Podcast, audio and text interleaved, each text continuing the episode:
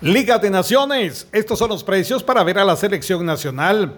La Federación Nacional de Fútbol de Guatemala, FEDEFUT, dio a conocer hoy los precios oficiales para los boletos de ingreso para observar a la Selección Nacional de Guatemala en su debut en la Liga A de la Liga de Naciones de la CONCACAF 2023-2004.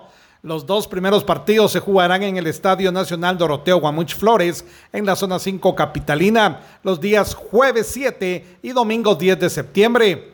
Guatemala debutará el jueves 7 de septiembre del 2023 ante El Salvador. Este duelo está programado para las 8 de la noche. Luego, el domingo 10 de septiembre del 2023 será su segundo partido de local ante Panamá a las 6 de la tarde.